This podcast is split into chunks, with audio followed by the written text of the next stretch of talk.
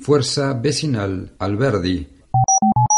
Roberto Torres, licenciado en Psicología, matrícula profesional 585, nos habla sobre micropolítica y subjetividad, dos conceptos indispensables para poder indagar sobre cómo estamos constituidos individual y socialmente, por ejemplo, antropocéntricamente, patriarcalmente, disciplinados educativamente, normativizados heterosexualmente, con mandatos eh, familiares, sociales, costumbres homogeneizantes, hábitos y naturalizaciones implantadas desde intereses del mercado a través del Estado. Asimismo, Micropolítica y subjetividad, em, dos conceptos indispensables también para poder intentar recuperar y producir otros modos de existir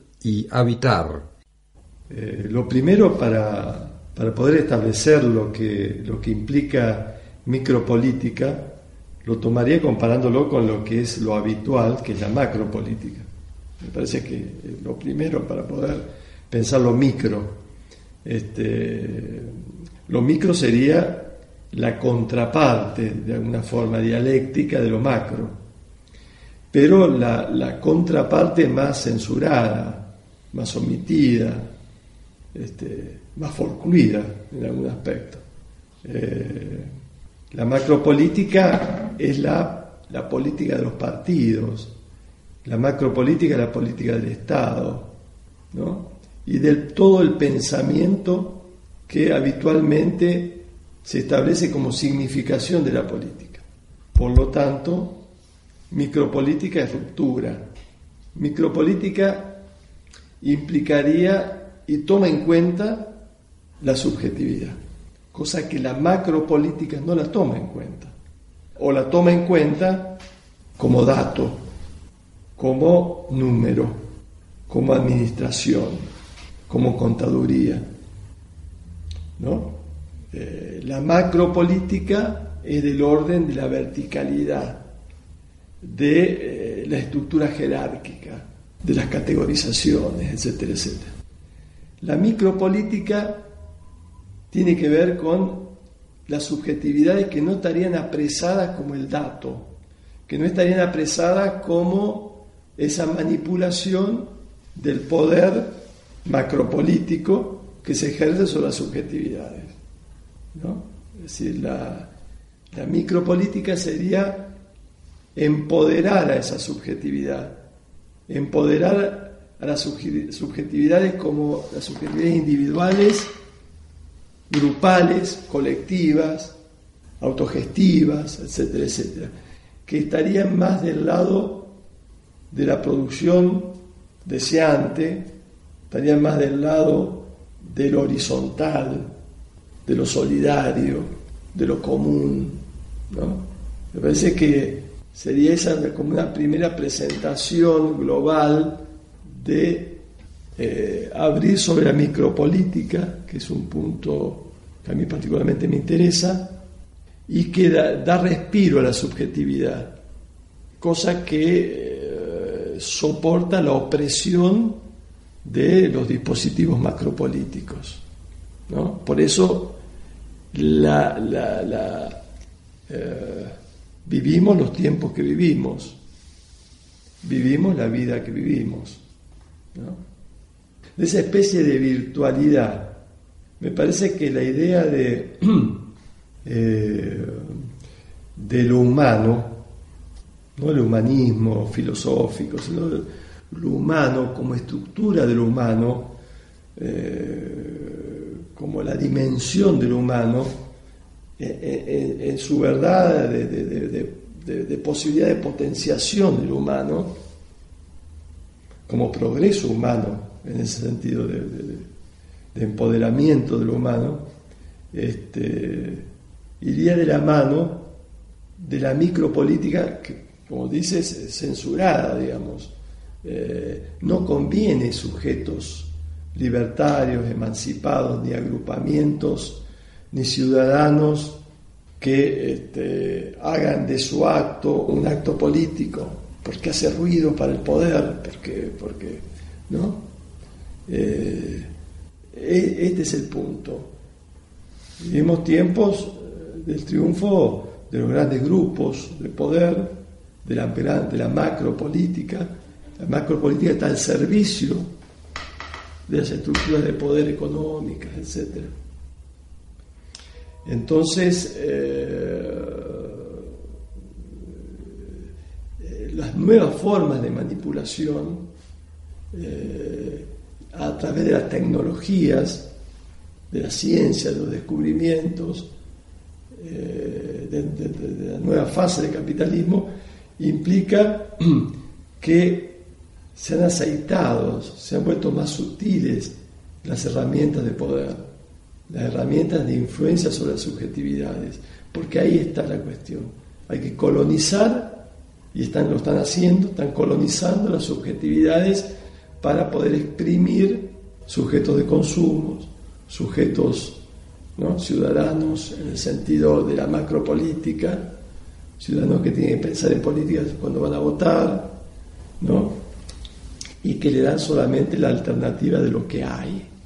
Y me parece que los movimientos eh, colectivos, ciudadanos, individuales, tienen que ir por, por otro lado, buscar nuevas formas para decir que la realidad no es solo la que nos muestran, digamos, las estructuras de poder, sino que hay otras realidades mucho más vitales, mucho más importantes, más creativas, más, más humanizantes.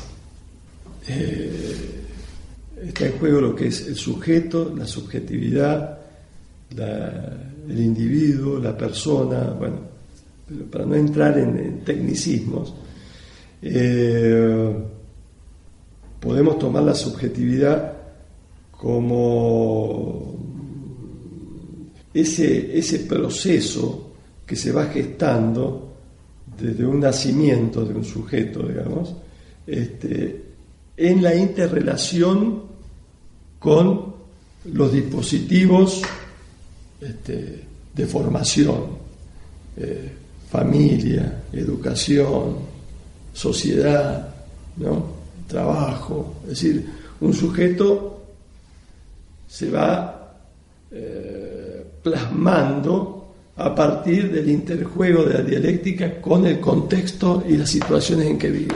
Las primeras situaciones son la familia, etcétera, etcétera. ¿no? Eh, y los grandes dispositivos correctores de captura de la subjetividad son la familia, la educación, etcétera, etcétera. ¿no? Eh, por lo tanto, lo primero que, que podría eh, establecer respecto a la subjetividad, que no es la subjetividad, no es la subjetividad de la identificación o de la identidad o de los rasgos solamente, ¿no? sino que es un poco la de eh, el interjuego con los dispositivos formativos, ¿no? sino también la virtualidad de las experiencias subjetivas en el, amplio universo de las subjetividades. ¿no? una, subjetividad no se puede reducir simplemente a determinadas características identificatorias. Una subjetividad, aparte de eso, es un universo de marcas subjetivas que ha tenido toda una trayectoria, un devenir subjetivo que implica un universo este, que ha quedado virtualizado, digamos, eh, por la propia dinámica de la constitución del sujeto humano. no, tenemos todo, el universo eh, eh, en el acto.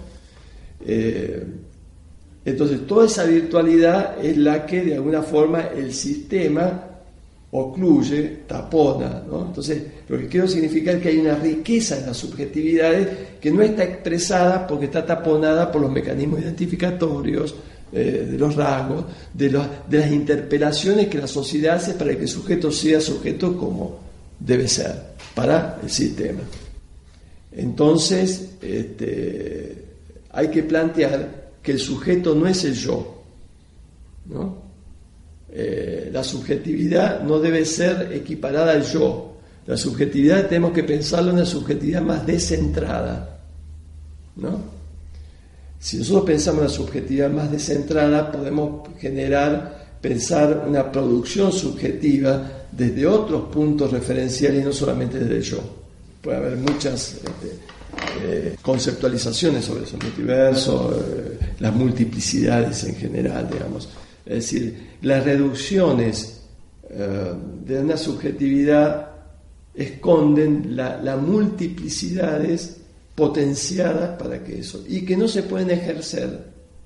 En todos lados se replica lo que debe ser, lo que se debe aprender, lo que debe circular. Hay una circulación de significaciones en el trabajo, en la escuela, en las instituciones, en la familia, en los grupos. Hay una circulación de determinadas significaciones que el sujeto tiene como esas opciones.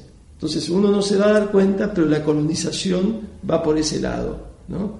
Se va generando que lo único que hay es esto. Bueno, desubjetivación. Desubjetivación. Eh, implica, implica la la posibilidad de generar otras cuestiones, otras formas de producción subjetiva que van, que hacen rupturas. Por eso lo importante acá, que es un elemento que, hace, que, es esencial en esto, es que eh, para poder haber, existir emancipación subjetiva, tiene que existir primeramente un posicionamiento rupturista con la realidad dada, ¿no? Porque si no es imposible. Si no, uno sigue repitiendo. Es decir, uno debe entender que hay una verdad otra a la verdad que te quieren, a las verdades que te quieren, las verdades del mercado. Hay una verdad otra que es la posibilidad de producción subjetiva. ¿no? Esa, producción donde implica el deseo, donde implica esa descentralización. ¿no? Entonces, generar ese tipo de rupturas implica la posibilidad de abrir otras, otras este, producciones.